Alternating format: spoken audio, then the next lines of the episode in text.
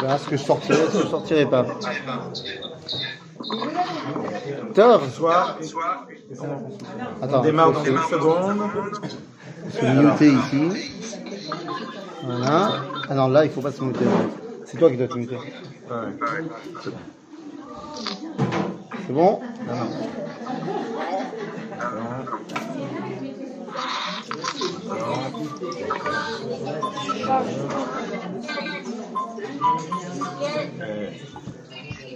Je pense qu'on. C'est bon Attends, je vais juste demander. Vous nous entendez? Ouais, ouais, bah. Moi, j'entends. c'est celui-là ou c'est celui-là Il y en a un des deux qui doit être muté. euh, pas lequel. C'est bon. Top Toi, t'es muté ou c'est lui? Euh, Toi, t'es t'es normal, toi. attends. C'est bon? Tov On est bon. On est bon RF Tov RF Tov, les Koulam.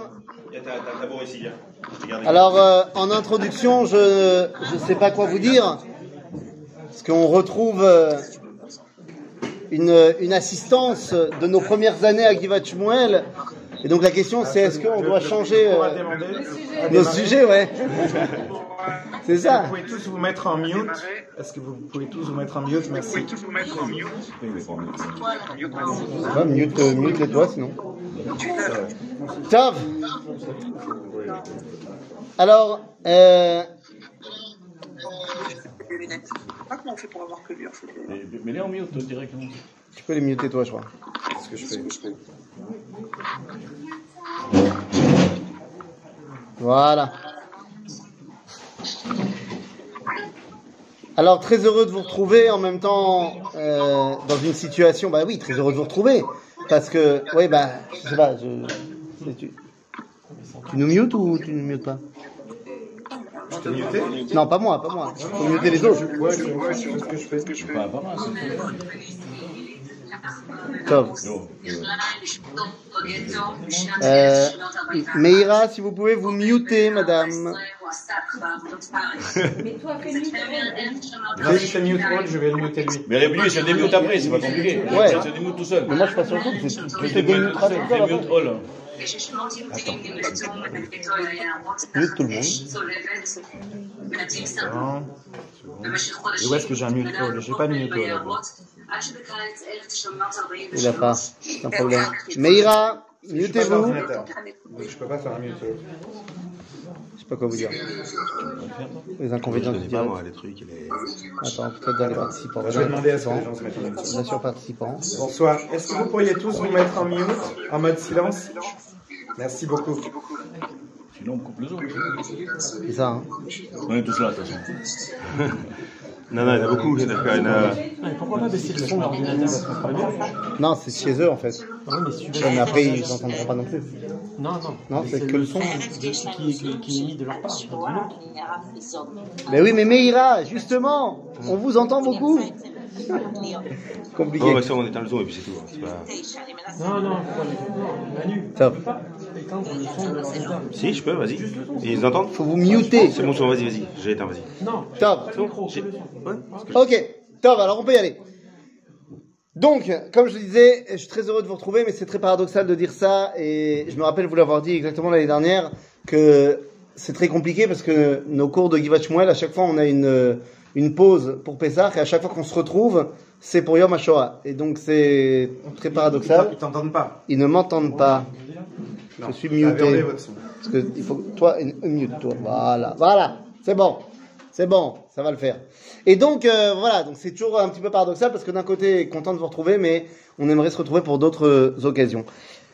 On va essayer de parler ensemble euh, de Moed Ayom, Yom HaShoah, et je me suis évidemment posé la question de qu'est-ce qu'on avait déjà dit, qu'est-ce qu'on n'avait pas déjà dit, qu'est-ce qu'on n'allait pas redire. La première fois qu'on a parlé de Yom HaShoah tous ensemble, on a fait un, un vrai cours de Torah sur la Shoah. Ensuite, on a essayé de parler de ce qu'était la direction rabbinique dans la Shoah. Fais-le d'un coup, quoi.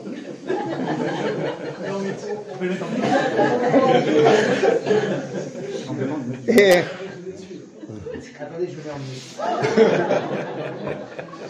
Voilà. T'as vu? Et finalement, on avait parlé également de, à mon sens, quels devaient être les enseignements de la Shoah aujourd'hui.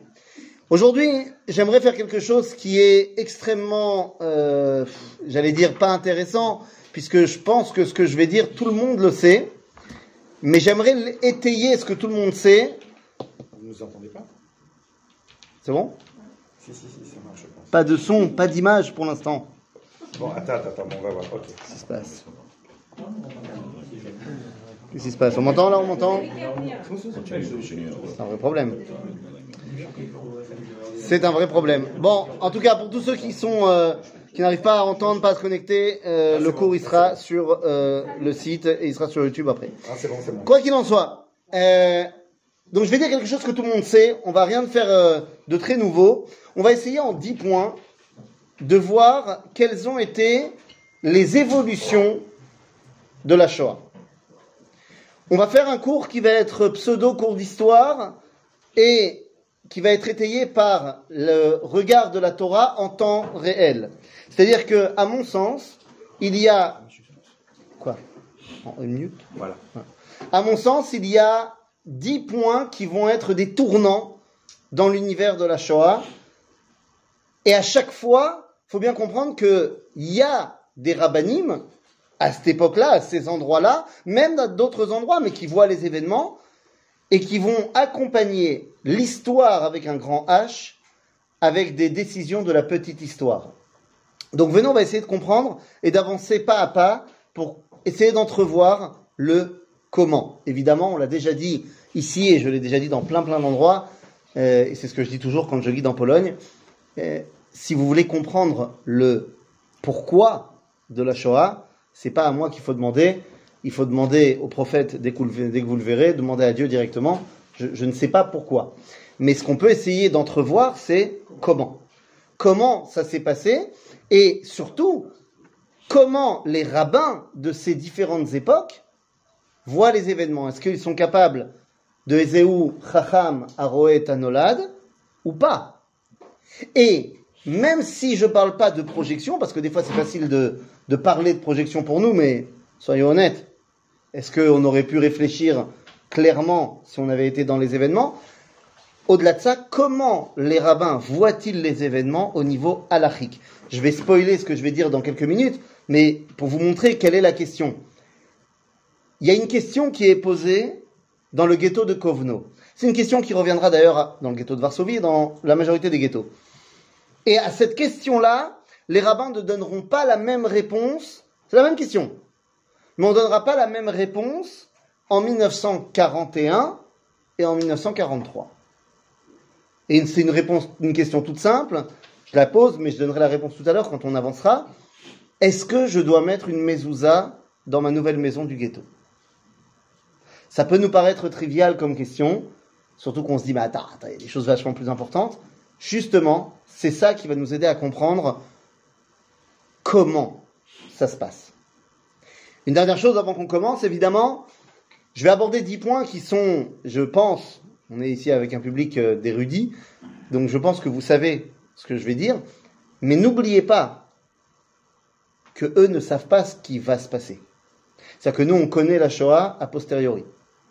On connaît l'univers de ce qui s'est passé, on connaît toutes les étapes, et donc on voit le film à l'envers, et on se dit, mais attends, si moi j'avais été à leur place, pourquoi est-ce que tu n'aurais pas fait ça? Et ça Eux ne savent pas comment les événements vont avancer, et c'est justement avec ce postulat de départ qu'on va commencer. Non seulement ils ne savent pas ce qu'il va y avoir, mais j'ai envie de prendre comme thèse de base qu'à chaque euh, moment que je vais évoquer, il y a un tournant où à aucun moment on peut imaginer qu'il va y avoir ce tournant. D'accord? Alors venez, on y va. On rentre dans le vif du sujet. Et on va commencer tout simplement avec ben, ce qui va être notre point de départ, à savoir le 30 janvier 1933. Évidemment, c'est un point de départ que je choisis parce que sinon on pourrait remonter. Euh, L'antisémitisme, il n'est pas d'hier, quoi. Mais il faut bien choisir à un moment donné. En vrai, c'est pas vraiment le point de départ, puisque le 30 janvier 33, vous le savez, Hitler monte au pouvoir de manière démocratique. Mais en vérité, il faudrait qu'on revienne avant, avec la naissance du parti nazi. Et comment est-ce qu'il commence à avoir de plus en plus de voix à chaque élection au Parlement allemand? Comment ça se passe en Allemagne pour que le parti nazi grandisse, grandisse, grandisse?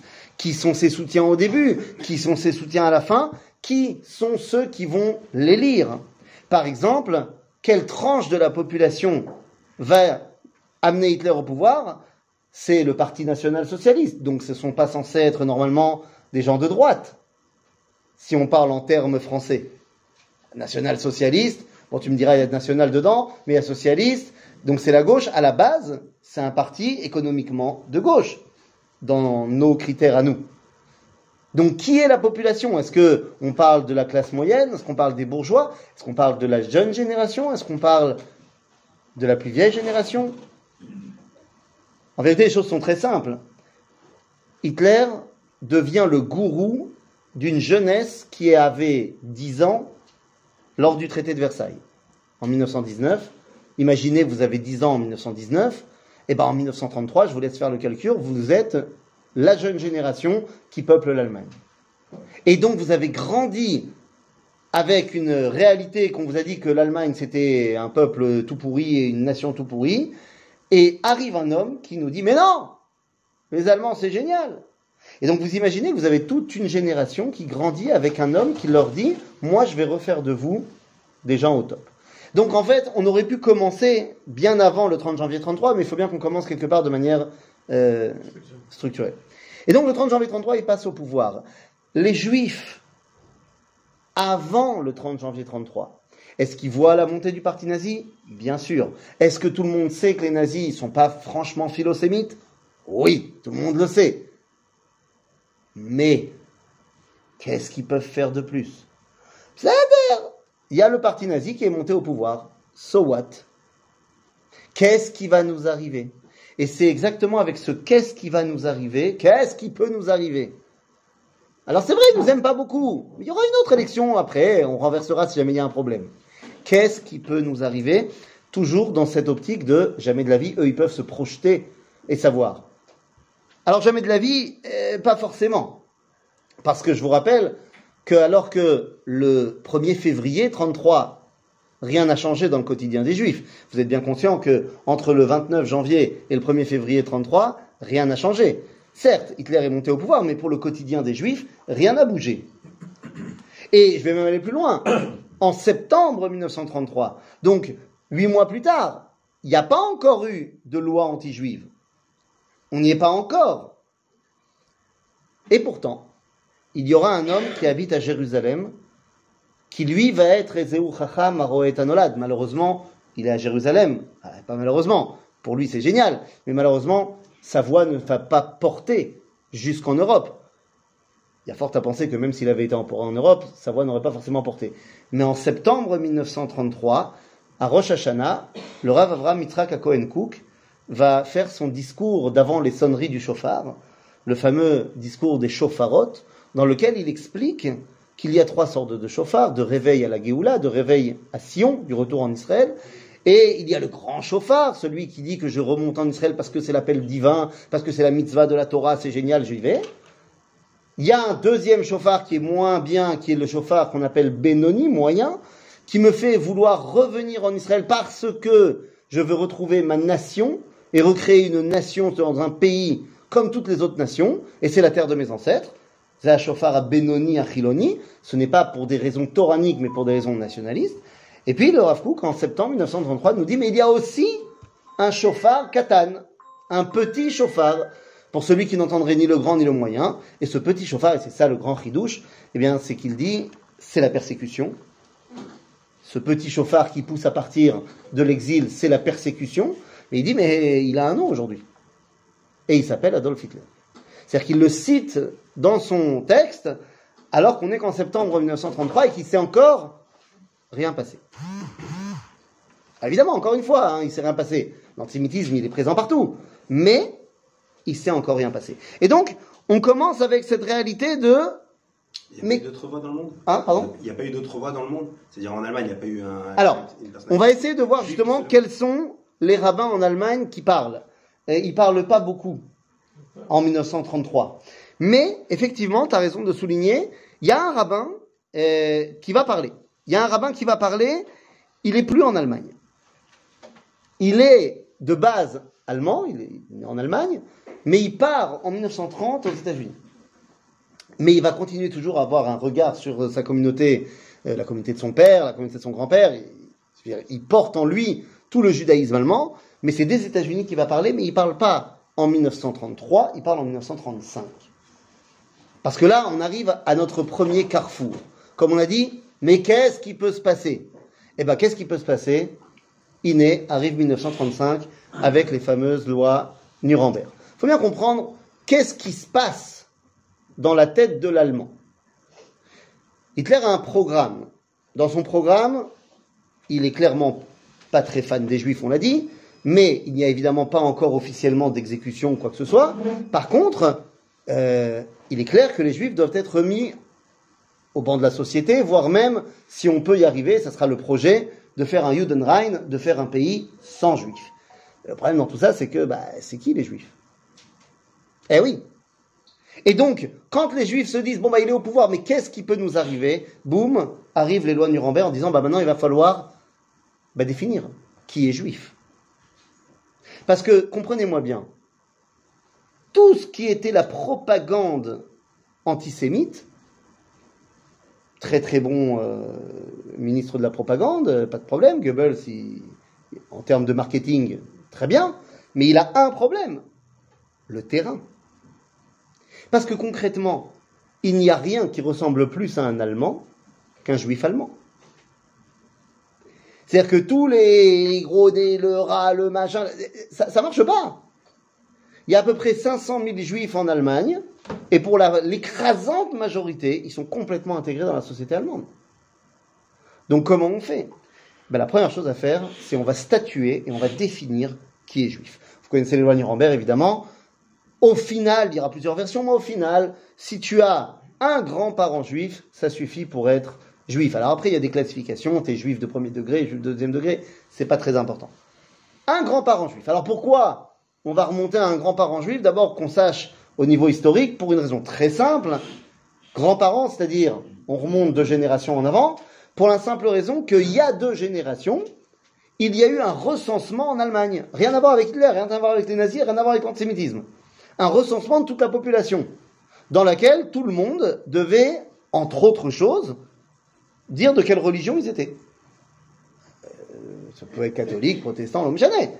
Il y avait aussi donc euh, des juifs qui se sont déclarés en tant que tels. Et donc ça veut dire qu'il y a deux générations, on a les listes de tous ceux qui étaient des juifs, qui s'étaient affiliés à une communauté juive. Donc c'est très facile de pouvoir euh, savoir qui est juif quand on remonte aux grands-parents. Donc, les lois Nuremberg arrivent. Et à ce moment-là, il y a ce rabbin qui était en, Allemagne, qui est parti aux États-Unis, que nous, en France, on connaît bien. Et moi, j'ai une, une tendresse particulière pour lui parce que euh, c'est lui qui m'a fait rentrer dans le monde de la Torah. Parce que euh, je connaissais, enfin, j'ai pas grandi dans un monde religieux, je connaissais pas. Et quand je suis arrivé en Israël à l'Eshiva, je parlais pas encore hébreu, je lisais pas encore l'hébreu, et je voulais apprendre. Et donc, euh, j'ai demandé euh, au rabbin de la Yeshiva, est-ce qu'il n'y a pas un bouquin en français, euh, voilà, pour, pour m'aider à apprendre la paracha? Il m'a dit, bah regarde, prends ça. Il y a plein de, il y a plein de midrashim, il, ramène plein de choses, c'est très sympathique. Euh, c'est du français euh, comme ça. Le livre bleu, La voix de la Torah du rabbin. Ah, t'as vu, je suis pas le seul. hein. Tout le monde le connaît. Eh ben oui, mais le Rav Eliyahu Munk, c'est un Allemand qui part aux États-Unis, mais allemand. Et donc le Rav Munk, eh bien, on va lui poser une question. Euh, quelle va être la question?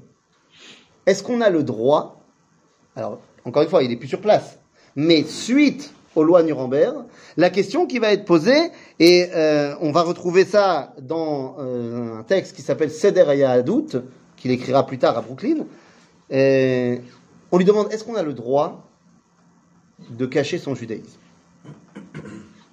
Est-ce qu'on a le droit de cacher son judaïsme? Est-ce qu'on a le droit, euh, pas alors, on ne lui demande pas de se convertir, mais de cacher son judaïsme? La question de savoir est-ce que ça aurait marché ou ça aurait pas marché parce qu'il y avait les listes, parce qu'il n'y avait pas les listes, rappelez-vous d'une chose. Si cette question elle marche pas pour l'Allemagne, parce qu'il y a des registres très clairs, elle pourrait marcher pour la France. La France, elle n'a pas des registres clairs de qui est juif et qui n'est pas juif en France. Le fichier juif qui va, être mis en place par le gouvernement de Vichy, il ne sera mis en place que parce que les juifs viennent se déclarer à la police. Si le juif vient pas se déclarer à la police, je te parle pas de celui qui s'appelle Cohen. Donc la question qui est posée au Rav Munk, est-ce qu'on a le droit de cacher son judaïsme? Le Rav Munk répond de la manière la plus simple, et ça nous, permet de rentrer, parce que le Rav Kook qu'on a cité tout à l'heure, c'était pas vraiment une, une dracha. Mais on va commencer maintenant à rentrer dans les Sheelot ou qui vont nous aider à comprendre l'évolution des époques et petit à petit la descente aux enfers et aussi le retour à la vie. Sheelot ou Tshuvot, ces shootim, ces questions-réponses qui ont été données à tous les rabbins partout dans toutes les situations, leurs réponses nous aident à comprendre quelle était la vision à ce moment-là. Et le Rav Munk nous dit absolument pas, on n'a pas le droit de cacher son judaïsme. Il faut porter fièrement son judaïsme. Est-ce qu'il aurait répondu de la même façon en 1941 Alors évidemment, tout ça, je n'ai pas de réponse. hein. Je ne fais pas du chrony, je ne peux pas faire une histoire alternative. Mais en 1935, non, on ne cachera pas notre judaïsme. Parce que ça y est, ils nous ont, ça y est, il y a les lois Nuremberg, on a déterminé qui est juif. Qu'est-ce qu'ils peuvent faire de plus? Qu'est-ce qu'ils vont bien pouvoir faire de plus? C'est bon, maintenant on sait qui est juif, ils voulaient nous séparer un peu de la population, on comprend l'idée, qu'est-ce qu'il peut y avoir de plus? En plus de tout ça, le fait que les nazis nous aient mis au banc de la société, c'est pas intelligent de leur part. Pourquoi c'est pas intelligent de leur part? Parce que ça, le monde entier ne l'acceptera pas. Maintenant que les nazis nous ont officiellement mis à l'écart avec notre lobby juif, eh bien, on va pouvoir expliquer au monde entier que c'est pas bien, et le monde entier va forcément prendre position contre Hitler. Ça nous amène à 1936. Et le monde entier prend effectivement position pour Hitler. Pas au niveau de, des lois Nuremberg, mais je vous rappelle qu'en 1936, il y a les Jeux Olympiques de Berlin. Les Jeux Olympiques de Berlin. On y va ou on n'y va pas? Alfred Nakache. Je sais pas si vous avez vu la pièce, si vous connaissez l'histoire. Il va nager ou il va pas nager? Il va représenter la France?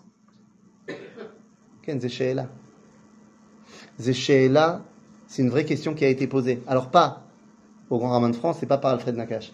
Mais c'est une question qui est posée en Pologne. Qui est posée en Pologne par un lutteur, Petrzejewski, un lutteur euh, juif polonais qui va gagner la médaille d'or. La médaille d'or. Il va gagner la médaille d'or aux Jeux Olympiques de Berlin. Et la question qui avait été posée, c'est est-ce que j'ai le droit d'y aller alors que il y a toutes ces, ces persécutions pour les juifs. On est en Pologne. Lui, il vit pas encore la, persé- la persécution officielle. Il n'y a pas encore eu la Deuxième Guerre mondiale. Mais il voit ce qui se passe en Allemagne. Les lois Nuremberg sont connues. Est-ce que j'y vais ou j'y vais pas? Il n'est pas religieux. Et c'est pas lui qui pose la question. C'est pas lui qui pose la question, mais c'est au rabbin de Varsovie qu'on va poser la question. Est-ce qu'on a le droit d'envoyer un athlète juif représenter là-bas à Berlin? Vous savez que il y a des Allemands aussi, juifs, qui vont participer aux Jeux Olympiques.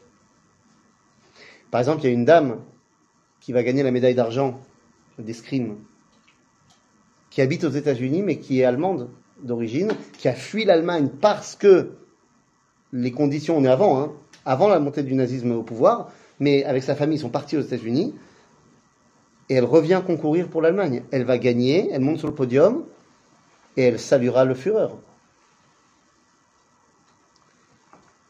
Et donc la réponse qui est donnée par les rabbins de Varsovie, c'est de dire bien sûr qu'on va aux Jeux Olympiques. Pourquoi? Kiddush Hashem.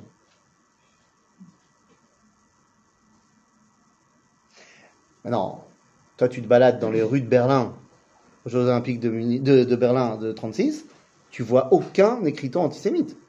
Parce que Hitler, il les a fait retirer pour l'événement. Mais tout le monde sait ce qui se passe.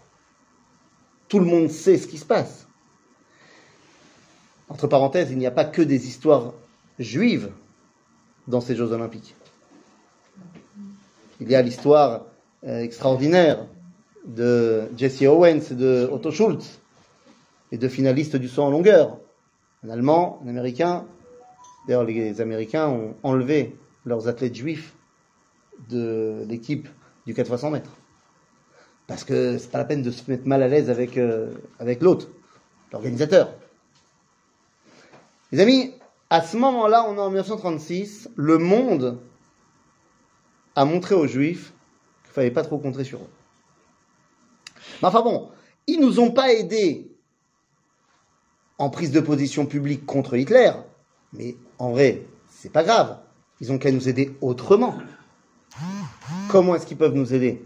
Parce que Hitler, il dit clairement qu'il veut pas de ces juifs. Donc il n'y a pas de problème. On n'a qu'à partir. Et c'est ce qui nous amène à 1938. 1938, il y a la conférence d'Evian.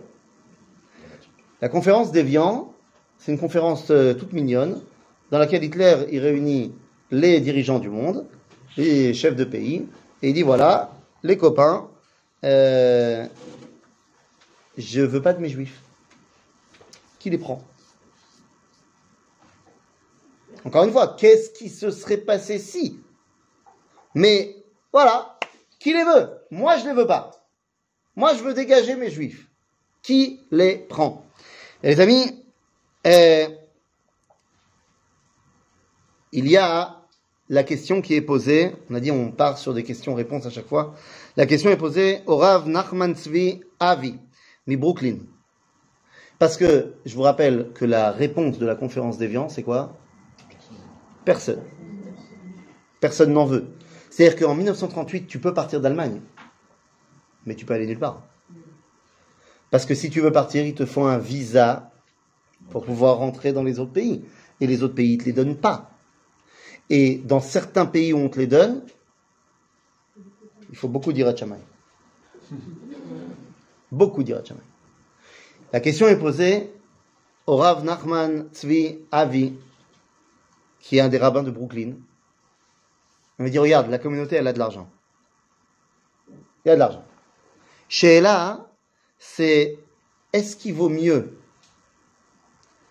donner cet argent pour payer et donner des laissés-passer à nos frères juifs d'Allemagne, en sachant que si on fait ça, ben les Allemands, ils vont certainement s'en servir pour faire monter les prix et euh, faire des problèmes à encore plus de juifs. En gros, est-ce que j'ai le droit de payer une rançon pour libérer un juif ou pas? Il y a une mitzvah comme ça, non? Ça s'appelle Pidyon Shvuim. C'est très important. Donc il faut faire ou pas? La réponse, elle est claire. hein. Elle est claire. Elle est tellement claire que depuis le 15e siècle en Europe, on ne rachète plus les prisonniers. Pourquoi? Parce que, encore une fois en Allemagne, bon, c'était une autre époque, il y avait un monsieur qui s'appelait le Maharam de Rothenburg. Le Maharam de Rothenburg, il a été fait prisonnier. Et euh, les gens qui l'ont emmené en prison, ils ont demandé une rançon énorme pour lui. Et le Maharam a écrit de sa prison une tchouva dans laquelle il interdisait qu'on le libère. Pourquoi? Parce dit si vous allez payer pour moi, et la communauté le voulait, ça va inciter. Ben, non, c'est pas ça. C'est que après ils vont capturer d'autres rabbins. Ah, c'est ça que tu voulais dire, moi, autant pour moi. Ça, ils vont capturer d'autres rabbins. C'est- ça marche. Et donc ils vont pas le libérer. Et même après sa mort, où ses ravisseurs ils demandent de l'argent pour libérer le corps, ils vont attendre trois ans après la mort que le prix baisse pour le racheter et pour l'enterrer. Donc, c'est pas du tout évident. Et donc, le Ravavi va nous répondre, est-ce qu'on a le droit? Il dit, oui, on a le droit. Pourquoi? Pourquoi on a le droit? Parce que c'est pas encore sûr qu'ils vont monter les prix. Puisque ça dépend pas que d'eux, ça dépend aussi bah, des, des douanes des, des autres pays. Donc, c'est pas sûr. Et nous, si on peut pour l'instant aider, alors il faut le faire. Vous comprenez qu'à ce moment-là, personne ne peut imaginer ce qui est en train de se mettre en place. Vous voyez, dans les réponses qui sont données, on parle de l'instant. Parce que si on avait pu se projeter, mais les rabbins, qu'est-ce qu'ils doivent faire? Ils doivent aller plaider devant le Capitole pour dire mais il faut laisser passer tous les juifs. Mais personne ne le fait, parce que personne ne pense que ça pourrait être un problème. 1938, c'est également l'aile Abdollah, c'est la nuit de cristal. Et la nuit de cristal, c'est un vrai tournant. Il n'y a pas de questions euh, posées au rabbin, il n'y a pas le temps. ça dure une nuit. Mais c'est un vrai tournant. Pourquoi c'est un tournant? Parce que le premier qui s'oppose à la nuit de cristal, c'est qui? Ben, C'est Hitler lui-même. Le problème pour Hitler de la nuit de cristal, c'est qu'il n'est pas mécontent du résultat, mais la façon dont ça a été fait. Puisque ça a été fait de manière complètement euh, anarchique. Les gens sont partis, et l'ASA et l'ASD, et on est parti, on a brisé des, des commerces juifs, et on a pogromisé, machin, mais il n'y a pas d'ordre. Or, Hitler, il veut mettre en place un ordre. Et donc, tout ça va nous amener au grand tournant de cette histoire-là, parce que pour l'instant, il y a les lois de Nuremberg. Il y a eu la nuit cristal, mais j'ai envie de te dire, la nuit cristal, c'est un pogrom de plus. Donc, pour, les juifs, en Allemagne, c'est un peu compliqué, mais j'ai envie de te dire, on en a vu d'autres. Et pour les juifs du reste du monde, il se passe rien. Et arrive le tournant de 1939. Évidemment, le début de la guerre. Et là, j'aimerais voir avec vous deux shootim, deux sheelot, qui ont été posés à deux rabbins complètement différents. Un qui est en plein dedans, et un qui ne va pas subir la Shoah. Un qui va pas subir la Shoah parce qu'il va avoir du bol, c'est pas qu'il n'y avait pas la Shoah là-bas, mais il va avoir du bol et il est quand même assez éloigné. L'un s'appelle le Rav Yitzhak Nissenbaum, il est rabbin à Varsovie, et l'autre s'appelle le Rav Moshe Khalfon à à Djerba. Alors je dis, il y a eu la Shoah en Tunisie. Il y avait des camps de concentration en Tunisie. Non, non, je ne parle pas à ce moment-là, de, de manière générale, il y a eu la Shoah. C'est-à-dire, c'est pas que c'est pas le Maroc. Mais c'est vrai que c'était pas les mêmes, euh, les mêmes proportions. Quoi qu'il en soit, deux questions différentes. Une première question, celle de Rabbi Moshe Khalfon, qui est une question qui montre à quel point on ne se rend pas compte de ce qui va se passer. C'est une question purement halachique, purement rabbinique qui lui est posée, parce que Rabbi Moshe Khalfon, il entend le début de la guerre, on est en Tunisie.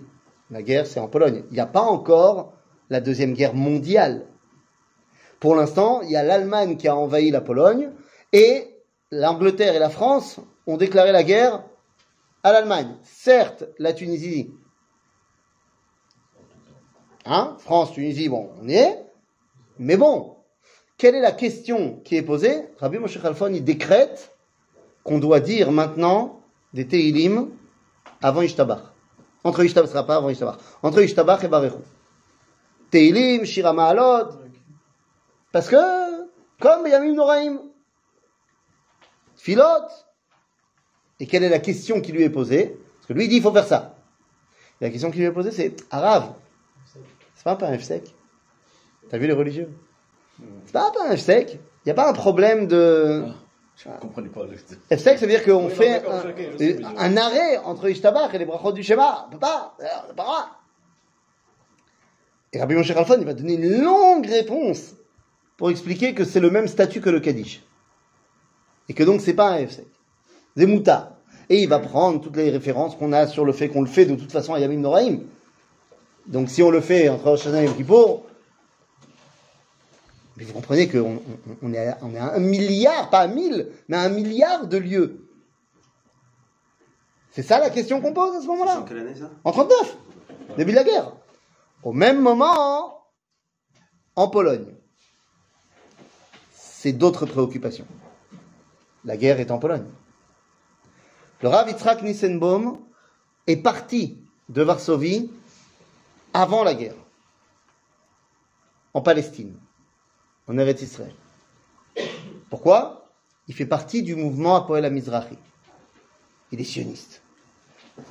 Et non seulement il est sioniste, mais il vient avec l'argent de la communauté pour acheter un endroit en Israël où il va pouvoir faire un copier-coller et il veut monter toute la communauté en Israël. Entre parenthèses, le projet va finalement marcher. Il sera un projet posthume parce que le Rav Nissenbaum va mourir dans le ghetto de Varsovie, mais le kibbutz de Be'erot Yitzhak, il existe.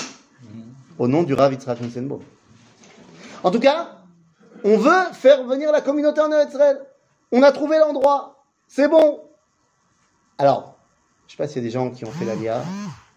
Préparer l'ALIA, ça, ça demande un temps, le cadre, machin, les trucs sont pas arrivés, c'est pas le bon container.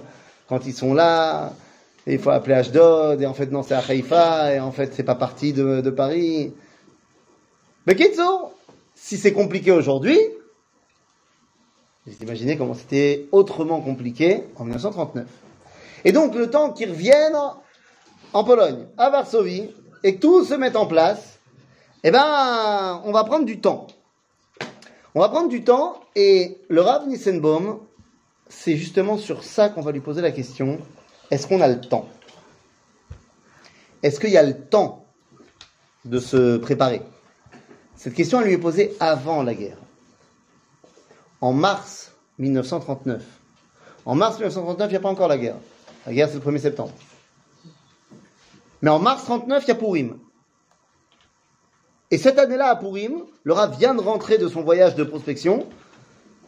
Et les vieux de la communauté lui demandent de bien rappeler aux enfants de ne pas faire trop de bruit pendant la Megillah. Parce que c'est un peu... Et le Rav Nissenbaum ouvre la soirée de Purim en disant à la communauté, voilà, les amis, euh, rappelez-vous qu'il faut écouter chaque mot. C'est très important dans la Megillah. Et je demande aux enfants, vous savez, on a l'habitude de, quand on dit le mot Aman, de faire beaucoup de bruit. Alors je demandais de ne pas faire trop de bruit quand vous entendez le mot Aman, et là tout le monde est très content, les vieux de la communauté sont très contents. Il dit par contre, quand vous entendez le mot avant Aman, à chaque fois qu'il y a un mot avant Aman, là vous vous excitez. Il y a tous les anciens. Il dit, je veux que lorsqu'il y a le mot avant Aman, vous fassiez énormément de bruit, que ça énerve tous vos parents, pour que vos parents vous entendent crier vous avant qu'ils entendent le nom de Haman et qu'il soit trop tard. On est en mars 1939. Quelques mois plus tard, la Pologne est fermée, c'est la guerre, et au final, toute la communauté et le Rav Nissenbaum seront dans le ghetto de Varsovie et mourront dans le ghetto de Varsovie. La question du temps. Parce que il y en a pour qui c'est une guerre qui se met en place, comme on a vu d'autres guerres, et puis il y en a qui voient ce qui est en train de se passer. Je rappelle que pendant la Première Guerre mondiale, il y a aussi quelque chose de fondamentalement euh, différent. C'est la première fois, la Première Guerre mondiale, il faut s'imaginer, c'est la première fois où des Juifs se sont battus contre des Juifs. C'est la première fois où les Juifs ont pris part aux guerres de leur pays. Jusqu'à présent, ils n'étaient pas convocables dans les différentes armées. Dans les armées napoléoniennes, les Juifs, ils ne sont pas soldats de la Grande Armée. Alors qu'en 1914, ils sont citoyens, et en France et en Allemagne. Et donc, ils vont bah, être enrôlés. Il y a 100 000 juifs qui se battent dans l'armée allemande en 1914. Il faut se rendre compte de ça. C'est Les Kitsour en 1939, donc on a dit, ça y est, c'est le début de la guerre. Un tournant évident. Et ce tournant va prendre un an à se mettre en place, puisqu'en un an, on peut dire que Hitler a gagné la guerre. La première année de la guerre, ça y est, il n'a plus d'ennemis. Fin 1940, il n'a plus d'ennemis. À part l'Angleterre, qui sont les derniers à tenir tête, mais tant qu'ils sont tout seuls, ils ne représentent absolument pas un danger. Il faut comprendre que l'Angleterre toute seule, elle ne pourra pas conquérir l'Allemagne. L'Allemagne non plus n'arrivera pas à conquérir l'Angleterre. Et il y aura encore des bombardements de Berlin, il y aura des bombardements de Londres, mais en vrai, ça va. En 1940, fin 40, même début 41, les Américains ne sont pas encore en guerre et les Allemands ont battu toute l'Europe. Mis à part leurs alliés ou les pays neutres. Neutres, vous savez ce que ça veut dire. En tout cas, qu'est-ce qu'on fait des juifs? Parce que nous, ce qui nous intéresse, c'est pas la guerre, c'est les juifs. Et qu'est-ce qu'on fait des juifs? Ben, Il y a tout d'un coup une nouvelle réalité.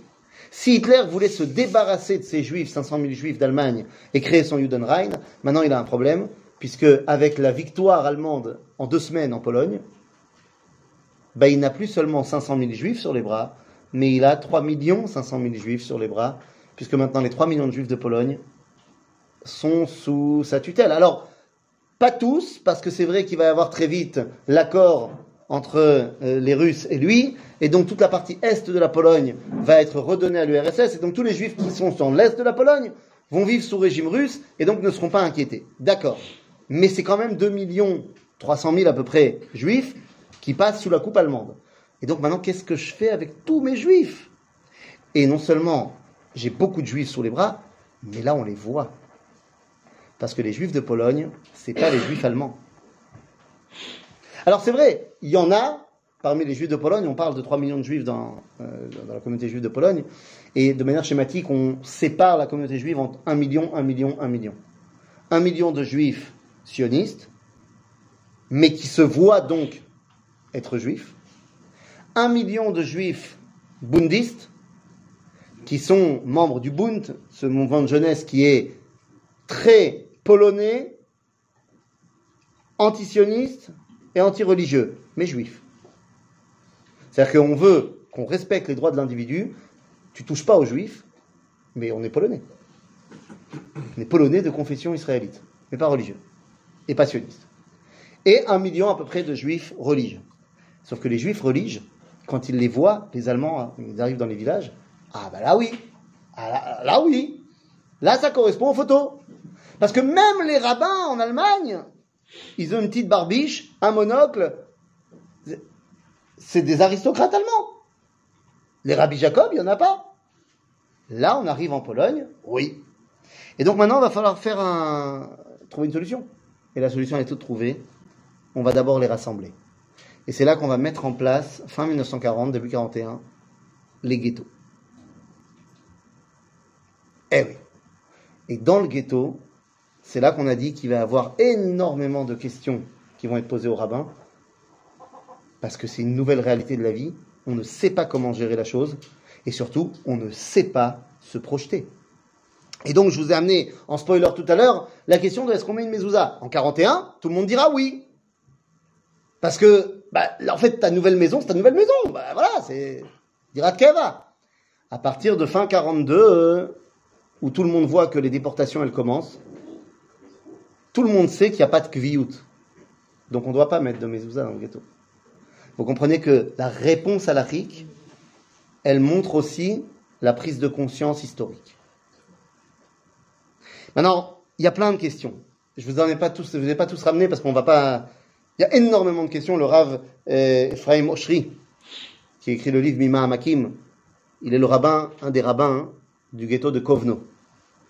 Et il va survivre, il va écrire énormément de choses. Il mourra en 2003. Et le Rav Oshri, lui, va relater énormément de questions qui lui ont été posées ou qui ont été posées à d'autres. Ah, Oui? C'est-à-dire que dans, dans la, finalement, c'était pas un, idéal de tuer les juifs C'était quoi, une nécessité Alors ça dépend à qui tu demandes. Non, vraiment, ça dépend à qui tu demandes, tant au niveau des historiens qu'au niveau des nazis eux-mêmes. C'est-à-dire que chez les nazis s'affrontent deux euh, idéologies. Ceux qu'on appelle les intentionnalistes et ceux qu'on appelle les fonctionnalistes. C'est-à-dire, tout le monde est d'accord que les juifs, euh, non, mais il y en a qui disent, écoute, autant profiter d'eux, et puis s'ils meurent, ils meurent, ils mourront de toute façon. Ou alors, non, on va tous les tuer.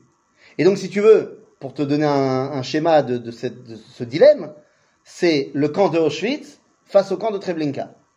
Treblinka, c'est un camp de la mort qui est mis en place pour que tout le monde meure. Le camp d'Auschwitz, c'est un camp de travail. Si tu veux passer la sélection parce que tu as assez de force, tu vas travailler. Euh, Si tu meurs, tu meurs, mais si tu travailles, tu travailles. Parce que soit je peux m'enrichir sur le dos des juifs, soit il faut tous les massacrer tout de suite.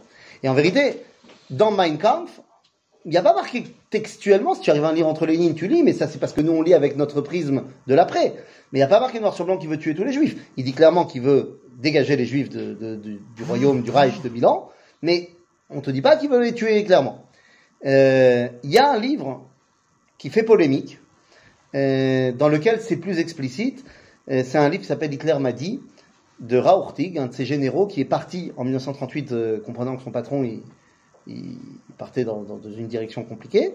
Et donc il part, il part aux États-Unis et il raconte les discussions qu'il a eues avec le Führer. Et dans une de ces discussions, il lui demande pourquoi les Juifs. Et il, il raconte que Hitler lui a répondu parce que les juifs c'est la morale du monde et il faut se débarrasser de la morale. Est-ce que là ça veut dire clairement qu'il faut tous les tuer? C'est pas clair.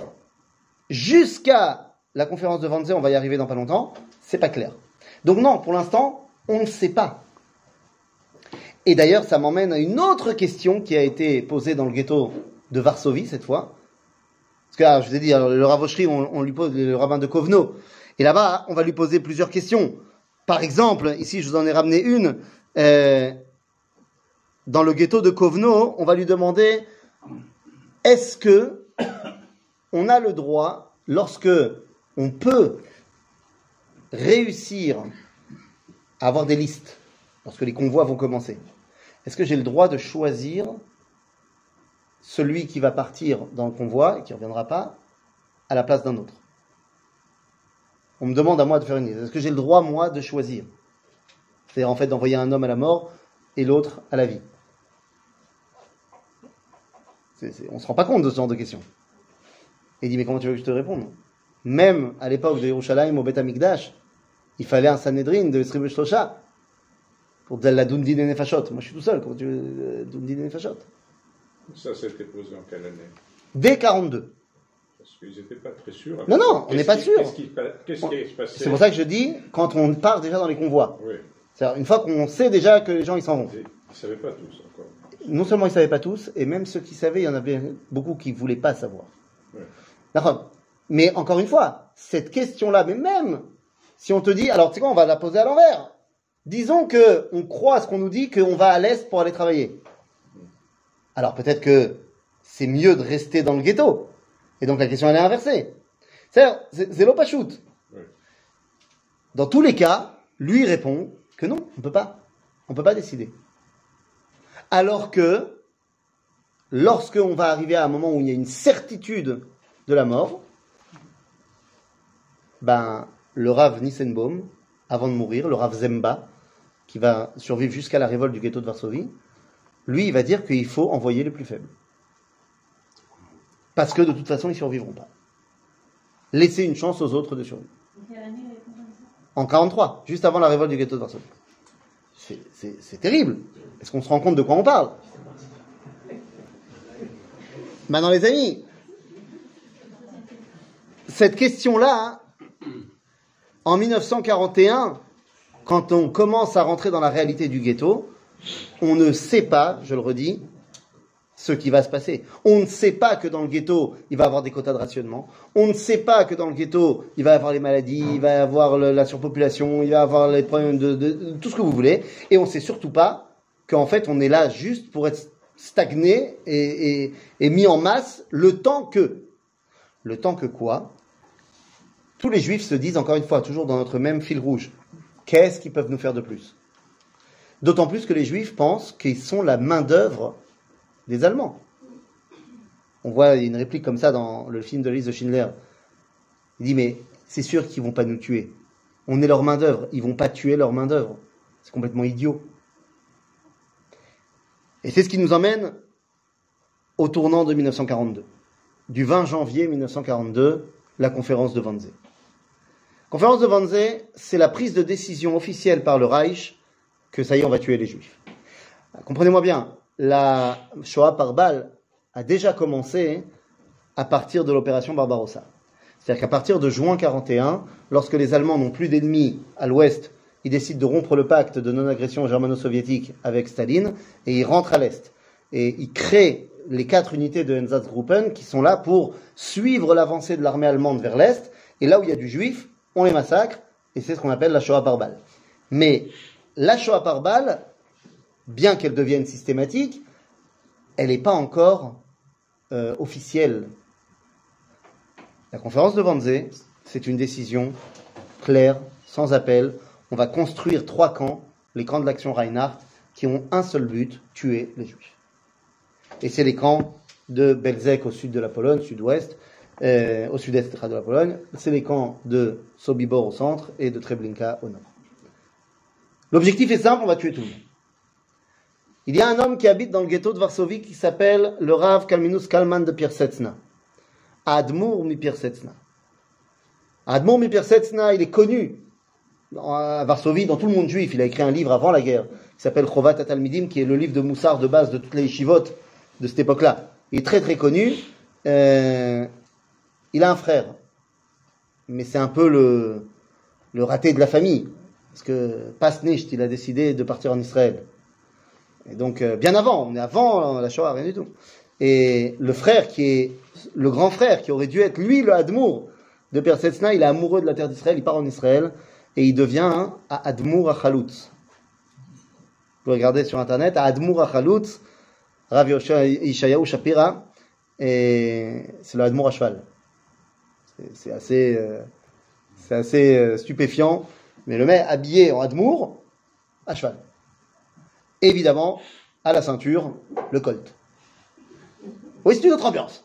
Une autre ambiance. Quoi qu'il en soit, Rabbeinu Kalminus Kalman de Pirsetzna, il est donc dans le ghetto et il écrit un livre. Un livre fantastique euh, qui s'appelle Esh Kodesh. En fait, c'est un recueil. Tous les Shabbats, il fait son Dvar Torah sur la paracha. Et après Shabbat, officiellement, il l'écrit.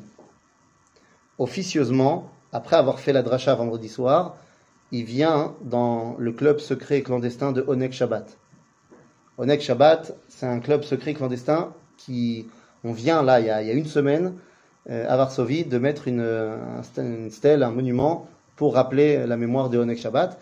C'était des gens qui se réunissaient en secret le vendredi soir pour écrire tout ce qui se passait dans le ghetto. Et 90% des choses qu'on sait sur la vie du ghetto, c'est grâce à ce qu'ils ont écrit. Parce qu'en fait, tout ce qu'ils ont écrit, quand ils ont, les derniers survivants, juste avant la révolte du ghetto, quand ils ont compris que tout allait être détruit, machin, ils ont mis tous les écrits dans des grands barriques de lait, vous savez, en métal comme il y avait à l'époque, et ils les ont enterrés. Et on les a retrouvés, ces barriques de lait, après la guerre. Donc on, on a tous les écrits, pratiquement tous les écrits, parce qu'il manque une barrique qu'on n'a pas retrouvée, mais pratiquement tous les écrits de Nek Shabbat, et, et donc le Sefer Esh Kodesh qui a été retrouvé dedans, dans lequel il marque, le, la demande de Pierre Setzna, il marque que si jamais quelqu'un trouve mon livre, qu'il l'envoie à mon frère en Palestine. C'est comme ça que nous on l'a aujourd'hui, Sefer Esh Kodesh. Et donc, c'est un commentaire de la paracha, c'est pas un Sheelot ou Tshuvot, ou Bechol Zot. Pourquoi vendredi soir Bah, Le Admour, quand est-ce qu'il fait le, le tiche? Non, pourquoi ils le vendredi soir? Ah, pourquoi on se réunit le vendredi soir? Parce que les nazis, ils savent que le vendredi soir, les juifs, ils se réunissent. Donc ça passe. Mais évidemment, pas pour écrire, mais ça passe. Et, euh, donc finalement, bah, dans ce Esh Kodesh, il y a une des questions qui se pose lui-même et il répond. Et je ne comprends pas, il y a plein de gens qui viennent me voir et ils ont des questions de Emouna. À cause de ce qui nous arrive. Et il répond. Et il dit, je comprends pas. Pourquoi les gens ont des questions de Ça va Qu'est-ce qui nous arrive? Ce qui nous arrive nous est déjà arrivé dans l'histoire. Et il fait la liste de toutes les choses terribles qui se passent dans le ghetto. Il dit, voilà, ça, bah, ça c'est ce qui s'est passé d'après le Midrash dans un truc. machin. Ça, c'est ce qui s'est passé. Il n'y a pas à manger. Il n'y a pas à manger, les gens meurent de faim à tel point qu'on est- prêt à peut-être à se, à, se manger les uns les autres. Ah, ça, ça c'est ce que nous dit la Megillah Techa sur le Matzor de Jérusalem, qu'il n'y avait pas à manger. ben. Donc il dit, je comprends pourquoi les gens ils se posent la question. Ça, tout ce qui nous arrive, c'est dur, euh, machin, mais ça, nous est déjà arrivé. Et dans le livre, il y a une astérique qui nous ramène un commentaire manuscrit qu'il écrit après. Mais c'est après. Il va pas survivre. Mais qu'il écrit à Hanouka 1942. Donc fin 42. Et il écrit tout ce que j'ai écrit l'année dernière, parce qu'il y a deux Drushim de Hanouka, celui de fin 41 et celui de fin 42. Il dit, Tout ce que j'ai écrit l'année dernière, c'était vrai jusqu'à l'été 1942. Mais depuis l'été 1942, je ne sais pas quoi dire. On n'a jamais vécu ça, et je peux comprendre que les gens ils aient perdu leur humour. C'est quoi l'été 42 C'est la mise en fonction de Treblinka. C'est le début des camps de la mort. Il dit ça, je ne le dis pas. Et vous commencez à comprendre qu'à ce moment-là, oui, on commence à comprendre. Et c'est un nouveau tournant. C'est un nouveau tournant qui nous amène dans la réalité des camps. Je ne vais pas vous faire toutes les questions qui ont été posées à Auschwitz, à Majdanek, dans tous les différents camps. Il y a- tellement de questions. Il y a tellement de questions. Je parle même pas des questions simples. Est-ce qu'on a le droit de manger quelque chose qui n'est pas cachère C'est pas shoot. Mais c'est des questions de vie et de mort, c'est des questions tellement, tellement fortes. Lorsque Auschwitz, par exemple, va demander, euh, il y a, un- moment donné à Rosh Hashanah, 1943, un des commandants du camp, il va mettre un, une espèce de, pancarte comme ça, une espèce de, tu sais, comme euh, tu te fais la queue pour aller à Disney, pour aller dans, dans le Space Mountain, il faut passer une, un- certaine taille, mais pareil, il dit, ceux qui passent pas la taille, chambre à gaz. Et donc tous les enfants, ils vont devoir partir. Mais les enfants, les enfants, ils ont déjà pas passé la sélection. Non, ceux qui ont passé la sélection, mais j'ai décidé que là, euh, voilà. Et on a fait passer tout le monde, et donc on arrive à un nombre de 263 enfants, jeunes. Et maintenant, la question qui se repose, vous vous rappelez de notre question de savoir est-ce que j'ai le droit d'envoyer cela et pas cela? Il y a un homme qui vient voir un des rabbins de Auschwitz. Il lui dit, est-ce que j'ai le droit d'aller sauver mon fils? Non, je sais comment ça marche, j'ai parlé au capot. Le capot, il s'en fout. Il y a 263 qui vont partir.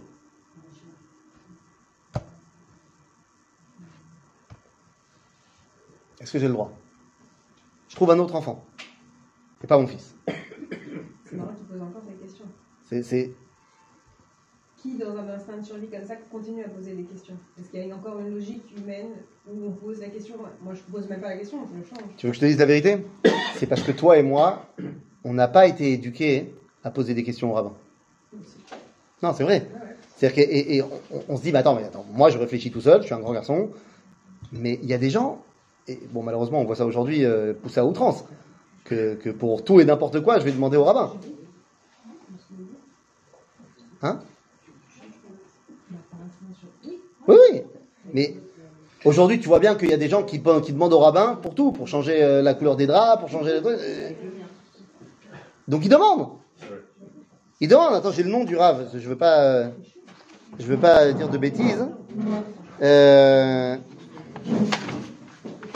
Iné. Non, c'est pas celle-là. Voilà, c'est là. Est-ce qu'il est? Voilà. Le Rav Meiselis. Le Rav Tzvier Shmeiselis. Donc c'est à lui qu'on demande, et donc il doit répondre. Qu'est-ce que je vais répondre? Et il répond, il lui dit donne-moi euh, quelques instants, parce que là aussi, euh, j'ai pas 23 autres rabbins avec moi. Et à la fin, il répond, il dit regarde, si tu peux sauver ton gosse, et que c'est seulement après que le capot, il va choisir un autre gosse, alors c'est bon. Pourquoi? Parce qu'il est juif le capot, et que peut-être qu'il y aura de la midat mais que finalement il ne va pas choisir un autre. Mais si c'est d'abord il choisit un autre, et ensuite il libère le tien, alors assourd. Et il dit, moi je fais ce que le ravi m'a dit. Et il va voir le capot, et le capot lui dit, bah alors je vais prendre un autre. Alors il dit, dit non. On se rend pas compte. Mais à ce moment-là, pourquoi les gens ils sont comme ça? Parce qu'ils savent que de toute façon, ça sera lui donner quoi? Une semaine de plus? Deux semaines de plus? Donc qui je suis moi pour prendre la vie de l'autre? C'est des questions qui sont déjà à un niveau de résilience. Et ça nous amène à 1943. 1943, évidemment, elle est connue cette date pour être le 19 avril, la révolte du ghetto de Varsovie. C'est un autre tournant. Mais en fait, la révolte du ghetto de Varsovie, pourquoi elle est tellement importante? Pas parce qu'on a tenu tête à l'armée allemande pendant trois semaines, plus que l'armée française. Non, c'est vrai. c'est pas seulement pour ça que les mecs qui n'ont pas mangé depuis deux ans, ils ont tenu la tête euh, à l'armée allemande. C'est bon, un, ça peut pas faire de mal. euh, c'est dans un climat euh, aujourd'hui euh, de dissension au sein du peuple juif, de se rappeler que même dans la révolte du ghetto de Varsovie, tout le monde s'est battu ensemble. Seulement, quand je dis ça, c'est pas vrai. Voilà, parce que même quand je dis ça, c'est pas vrai. Même à cette époque-là, on a réussi à ne pas se mettre ensemble. C'est-à-dire, ça c'est un grand classique du peuple juif, et ce n'est que à la fin de la révolte que de- Bedeled Brera, Pavel Frankel, il a été accepté euh, parmi les décisionnaires de ce qui était en train de se passer. Parce que euh, c'était les plus entraînés, c'était les meilleurs, et c'était les derniers qui avaient des armes. Mais il n'empêche que la révolte du ghetto de Varsovie va servir de, euh, de point de départ à toutes les autres révoltes qu'il va y avoir. Les révoltes dans l'univers de la Shoah ne sont pas du tout là pour battre les Allemands, mais elles sont là pour montrer que non, on n'a pas atteint ce niveau de résilience et non, on n'a pas complètement baissé les bras. Que ce soit la révolte du ghetto de Varsovie, que ce soit la révolte qu'il y aura à Sobibor qui va réussir, là pour le coup, la révolte des rescapés de Sobibor, et finalement 300 des 600 juifs qui étaient à Sobibor vont réussir à s'enfuir. Malheureusement, seuls 50 vont survivre à la guerre, parce qu'il y en a plein qui vont être récupérés, voire tués par des Polonais.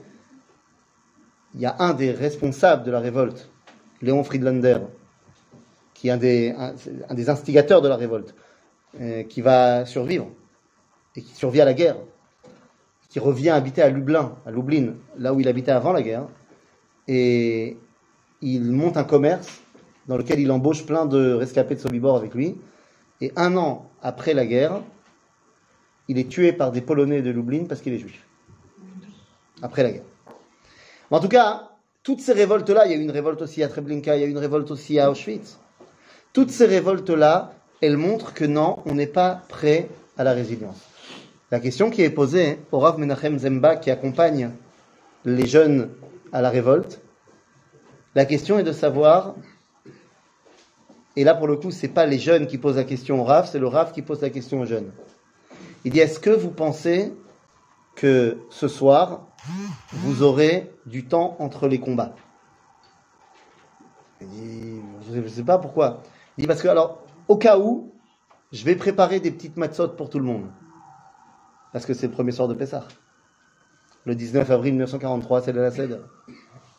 La révolte du ghetto de Varsovie, la Seder. Donc je vais vous faire des matzot. Bon, il n'en a évidemment pas fait pour tout le monde. Et elles étaient évidemment pas cachères le Pessah. Mais, c'est rachou. Et puis finalement, ça nous emmène tout ça à bah, une autre réalité. La réalité de est-ce que je peux négocier avec les nazis. 1944, le train de Kastner. Je peux négocier avec les nazis? C'est compliqué, hein? Ils pas shoot. 1684 juifs qui vont être sortis de Hongrie par le train de Kastner. Mais ce qu'il a sorti, il n'a pas sorti les autres. Et puis il a payé pour eux. Et puis il y avait un peu beaucoup de sa famille et de ceux qui pouvaient se le payer. Mais d'un autre côté, il y en a quand même qui ont survécu grâce à lui.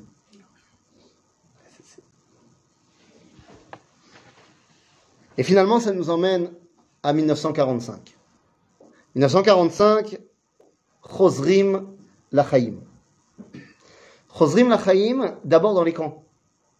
Parce qu'il ne faut pas oublier qu'il y a un moment de transition entre la fin de la Shoah et la libération. On parle du 27 janvier comme étant le jour de la libération de Auschwitz. Ma grand-mère, elle était déjà partie de Auschwitz avant le 27 janvier.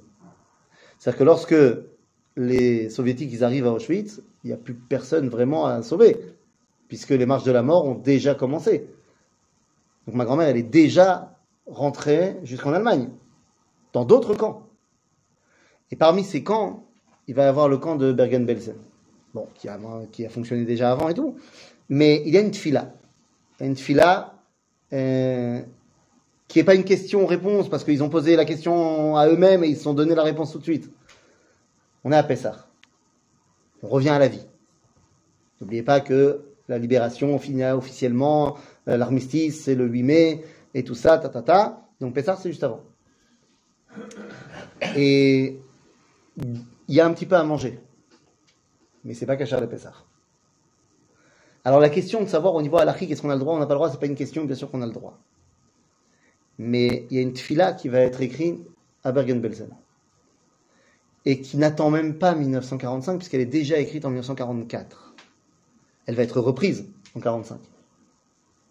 Et elle dit comme ça. Lifne amirat, lifne achilat chametz bepesach, yomar bechavanat alev.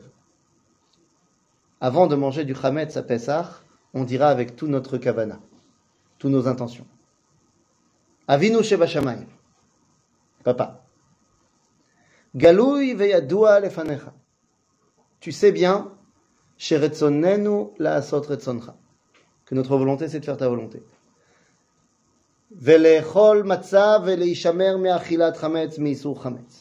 Que nous, on veut manger de la matzah et qu'on veut se garder de l'interdit de manger du chametz. Ach alzot, Mais malheureusement, dû au fait de cet exil qui nous empêche, et on est en danger de mort. Inenu Mouchanin Umzumanim. Ineni Mouchan Umzuman. On n'arrête pas de chanter sur Ataomer. Anarnu Mouchanim Umzumanim. On est prêt? Le Kayem Mitzvatra de réaliser ta mitzvah qui est marquée dans la Torah. Vachai Baem. Tu dois vivre par cette Torah. Velosh Yamut Baem. Et pas en mourir. Et donc, Tfilotenu Lecha. Shetechayenu. On prie pour que tu nous donnes la vie. Techaskenu. Que tu nous renforces. Etavienu. Les moadim velergalim acherim. Que tu nous amènes à d'autres fêtes. Shenuchal. Lechol matzah. Qu'on puisse manger de la matzah. Velekayem et kol mitzvatra belevav shalem. Qu'on puisse faire toutes tes mitzvot avec tout notre cœur. Amen. Bracha de, du retour à la vie.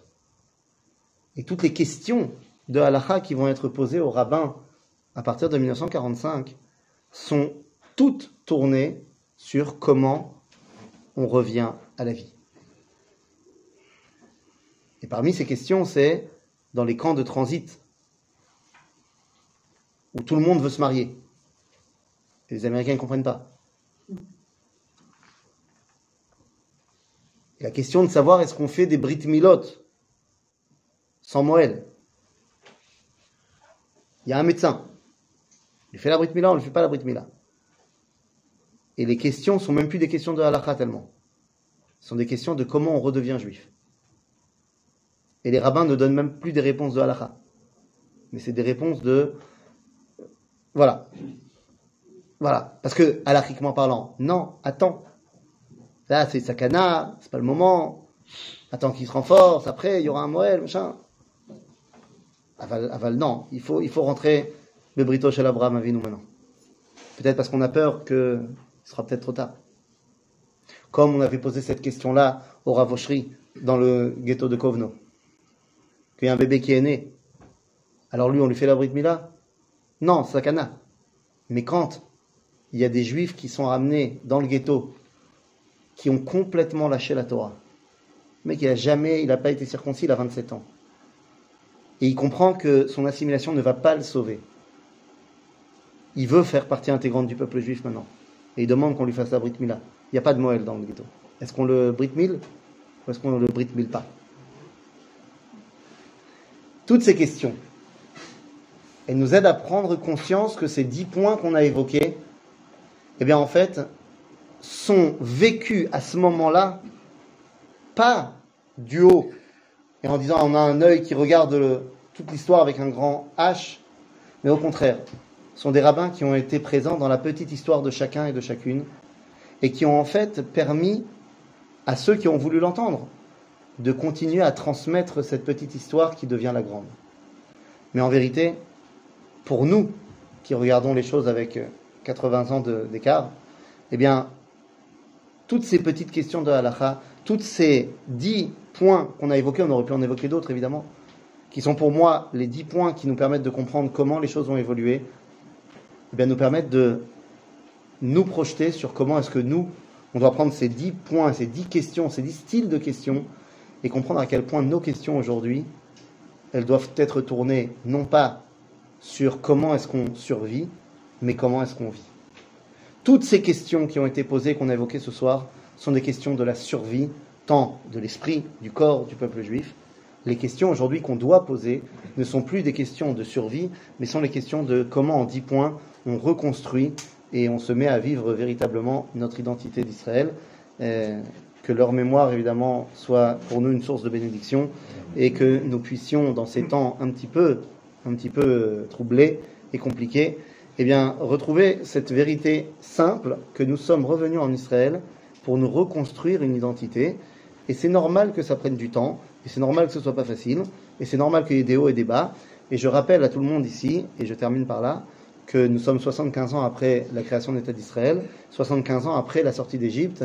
Euh, nous étions à l'époque des Shoftim avec l'histoire de Pilegesh Bagiva euh, qui se faisait couper en 12 morceaux pour être envoyé aux 12 tribus pour finalement venir à massacrer euh, pratiquement en entier une des 12 tribus d'Israël.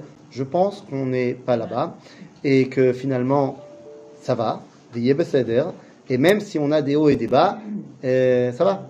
Et le, le temps est à la construction euh, de notre identité. Donc, euh, Amen, qu'on y arrive très rapidement. Razak ou Baruch. Je rappelle qu'on étudie tous les lundis soirs C'était ce que je voulais dire. et que vous pouvez euh, revenir. Et d'ailleurs, vous pouvez même, si vous arrivez en force, vous pouvez même euh, prendre part actif dans le choix du sujet de- du cours euh, et, et ainsi de suite. C'est c'est- Oui, oui, c'est vrai. faut laisser, faut laisser croire aux gens. Top. Euh, voilà. Est-ce qu'il y a des questions? Je sais pas.